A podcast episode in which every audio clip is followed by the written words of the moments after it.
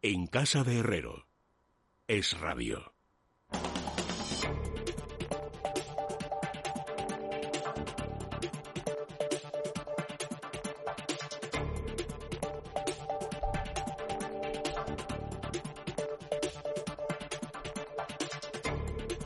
Pues son las 10 menos 14 minutos, una hora menos en las Islas Canarias y ya estamos en el tiempo de la economía con Carmen Tomás. Buenas noches, Carmen. Hola, buenas noches. ¿Qué tal, Leticia? Muy bien. ¿Qué tal tú, Carmen? ¿Cómo estás?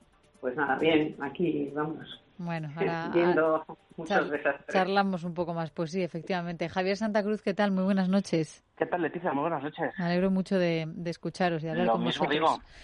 Em, hay unas cuantas cosas que me gustaría comentar con vosotros, si os parece bien, empezando por la ruta europea que está haciendo nuestro presidente del Gobierno, Pedro Sánchez, hoy con eh, una primera reunión en, en, en- en Estocolmo y después en París y de la cual pues, traemos varias conclusiones. La primera, mm, que después de las preguntas que incluso le han hecho las periodistas a, a- a Pedro Sánchez, eh, parece que a cambio de nada no va a ser. Él ha dicho que en el pasado eh, sí que tuvo que hacer reformas duras, que no sé si es un reconocimiento eh, explícito de que ahora sí que se cuelga la medalla de la reforma laboral. No sé qué habéis entendido vosotros. Y por otro lado, eh, bueno, diciendo que va a haber muchas dificultades en la negociación del fondo de reconstrucción de cara a la cumbre del, del fin de semana y que incluso esto, que este fin de semana no va a salir nada en claro.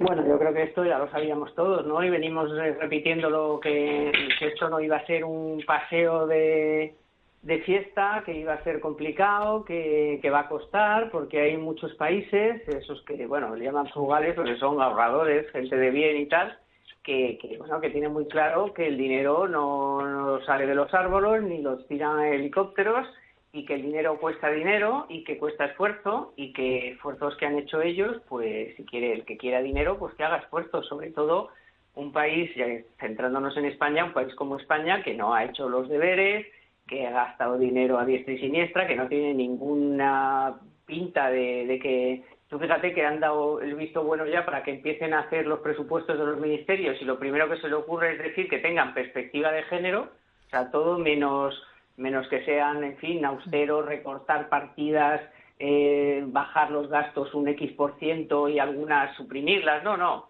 Perspectivas de género. Bueno, pues claro, con esos mimbres, pues vas por Europa y te van diciendo, oye, que sí, mm, queremos guapos muy alto, pero que mira a ver un poco primero qué puedes hacer tú dentro con tus presupuestos y luego ya si eso vienes, te damos dinero, lo devuelves y además, pues hombre, a cambio de que te, te mm, comprometas a hacer cosas serias de, de recorte de gasto. Así que hay que esperar reformas y hay que esperar subidas de impuestos porque no les veo yo con intención de hacer un, un recorte de gastos que pueda cubrir pues todo el déficit que se espera, ¿no? Javier. A ver, yo creo que esta, esta gira que breve, ¿no? Pero con, pero bastante intensa de- del presidente del gobierno por varios países europeos eh, ha sido la constatación de un fracaso diplomático de en toda regla. Es decir, eh, no solo esta gira estaba planteada como una forma de presionar a los países a los que se iba eh, a ver, en este caso, los, a los primeros ministros y a los presidentes para que apoyaran la propuesta originalmente franco-alemana y que sobre todo pues van a defender con uñas y dientes Italia y España, que han formado una especie de coalición de agraviados, ¿no? Y que serán los que defiendan que la mayor parte del dinero, pues, eh, eh, venga sin, sin condicionalidad, que venga a fondo perdido y que además eh, se haga mediante una transferencia, pues, prácticamente íntegra al, dentro de unos pocos meses, es decir, que no sean pagos graduales en el tiempo. Y entonces todo eso se ha saldado con un estrepitoso fracaso, en primer lugar, en segundo lugar, con un problema de credibilidad del mensaje español, pero también, obviamente, del mensaje italiano, porque es la única cosa en la que España puede agarrarse para intentar hacer algún tipo de presión. Y luego lo que hemos también constatado es que la actitud y la tesis, mejor dicho, de, de estos eh, países que dieron un golpe encima de la mesa la semana pasada con la, con la elección de, del presidente del Eurogrupo, pues desde luego no van a eh, moverse ni un ápice de, la, de los postulados iniciales.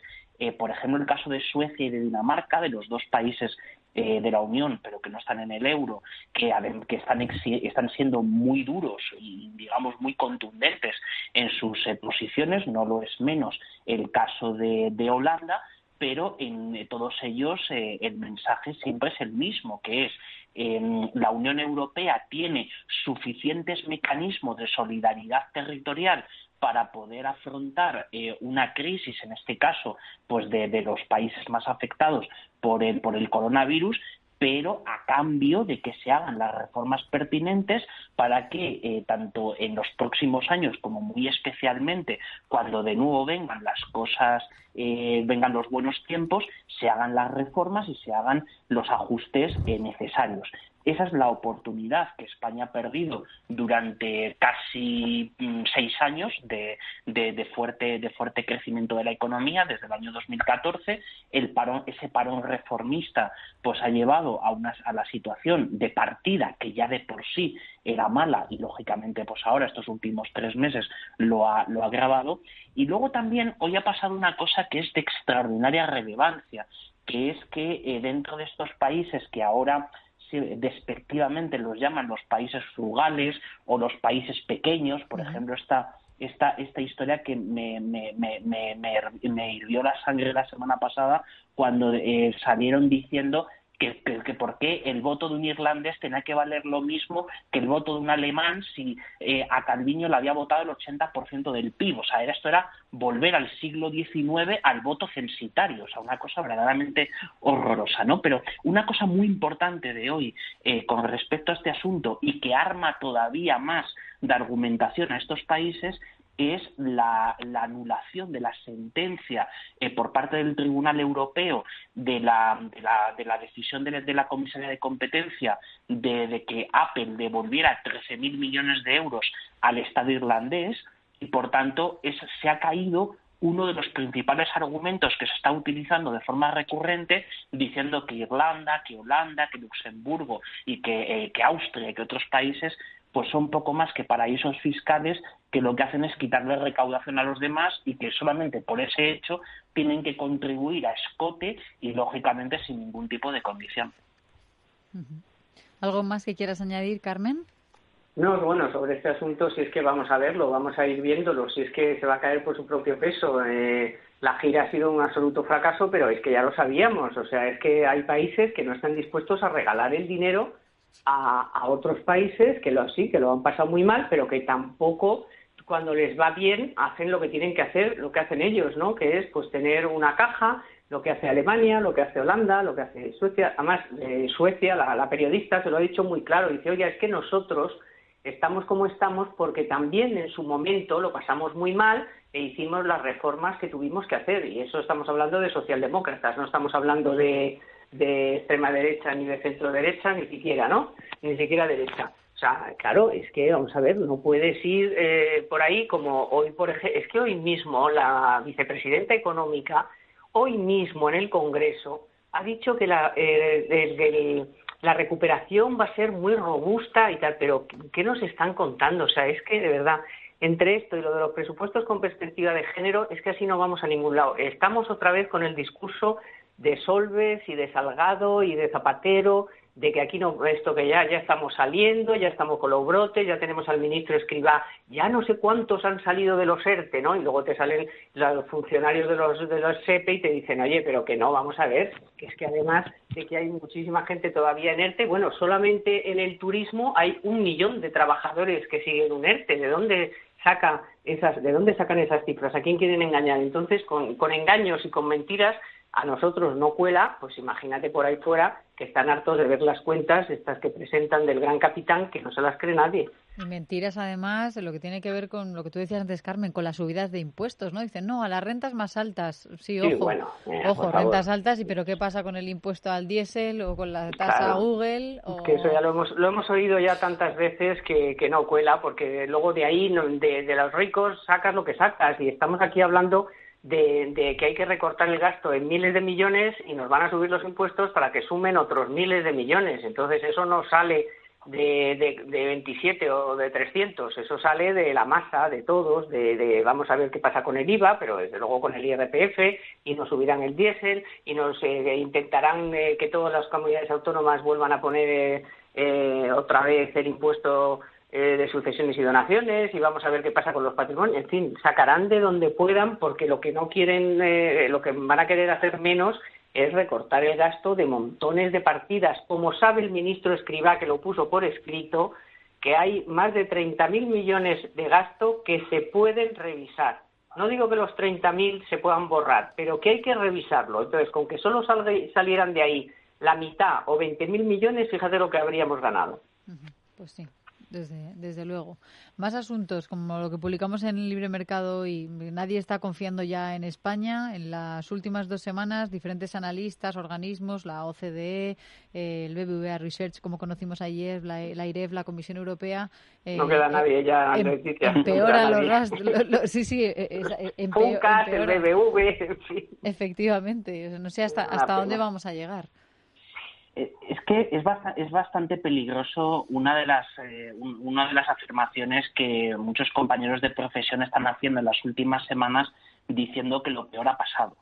Entonces, eh, no parece indicar que, lo peor ha pasado y sobre todo cuando estamos ante indicadores adelantados que no o sea, alguno de ellos es mejor de lo esperado, pero otros son bastante peores, eh, incluso con, los datos eh, primeros que nos están llegando, de los datos más recientes de ocupación hotelera, de los desplazamientos por vacaciones, eh, también de, las, de algunas de las, de las ventas y consumos y, salarios de grandes empresas. Es decir, todos, todos estos indicadores nos están diciendo que efectivamente el golpe del segundo trimestre es, fue muy fuerte y ese es el que se va a arrastrar durante todo el año, pero no tenemos en este momento la certeza de que el tercer y el cuarto trimestre eh, puedan ser lo suficientemente buenos como para, eh, para eh, encauzar esto. Por ejemplo, mira, hoy de todo lo que ha publicado el FIS, que hay que ponerlo con todas, o sea, con todas las precauciones del mundo en lo que es la materia, la materia política, pero también en la materia económica, eh, hoy eh, ha generado, o sea, ha presentado unos datos que son verdaderamente escalofriantes en materia de confianza de los, de los consumidores. Entonces, cuando eh, se, le se preguntan en estas encuestas, pues cuál es el por qué porcentaje de personas están pensando, por ejemplo, pues comprarse una casa o comprarse un coche o irse de vacaciones o hacer reformas en casa, es decir, cosas tan sencillas como hacer reformas en casa. Entonces, esos porcentajes son tan pequeños y por tanto son tan gigantescos, o sea, más porcentajes de más del 80 y el 90% de los encuestados diciendo que no piensan hacer nada de todo esto. Entonces, y, además haciéndolo con un agravante, que es que todos, eh, la mayor parte de esto de ese tipo de consumos duraderos esperan que haya una bajada de precios, con lo cual eso es un poco, digamos, un, círculo vicioso deflacionario, tanto en, los precios de la vivienda como en los precios del automóvil. Por ejemplo, eh, prácticamente nadie se ha movido hasta que no se ha sabido cuáles son las subvenciones que te pueden dar por comprar o por cambiar de coche y ni siquiera eso, ¿no? Entonces, la... Mm, sigan, perdón. No, no, he sido yo, perdona, Javi. No, entonces la, la, cuestión es la cuestión es que esa, esa falta de confianza de los consumidores lo que está yendo es radicalmente en contra del mensaje del presidente del gobierno cuando decía que lancémonos todos a consumir para eh, luego dos frases más adelante de decir esto amenazar con una subida de los impuestos. Entonces, eh, los porcentajes de liquidez que están atesorando las familias y una buena parte del ahorro que se ha generado en los últimos meses que podría servir para consumir y para invertir, es decir, un poco para eh, reactivar la, economía privada, pues probablemente no, no vaya a ser así porque haya que guardar dinero en el cajón, pues nos enfrentemos pues a subidas de a subidas de renta, a subidas de, la seguridad social, que por cierto muy alarmante la situación de las cuentas de la seguridad social, desde los últimos los últimos datos que hemos conocido de ejecución presupuestaria. Entonces yo creo que todo esto son, es los elementos para que seamos cautos, es decir, tenemos que ser extraordinariamente cautos, pero también al mismo tiempo de exigir de una manera clara eh, una, un rumbo de reformas y que eso por lo menos sea eh, con lo cual nos puedan, podamos optar a, los fondos europeos.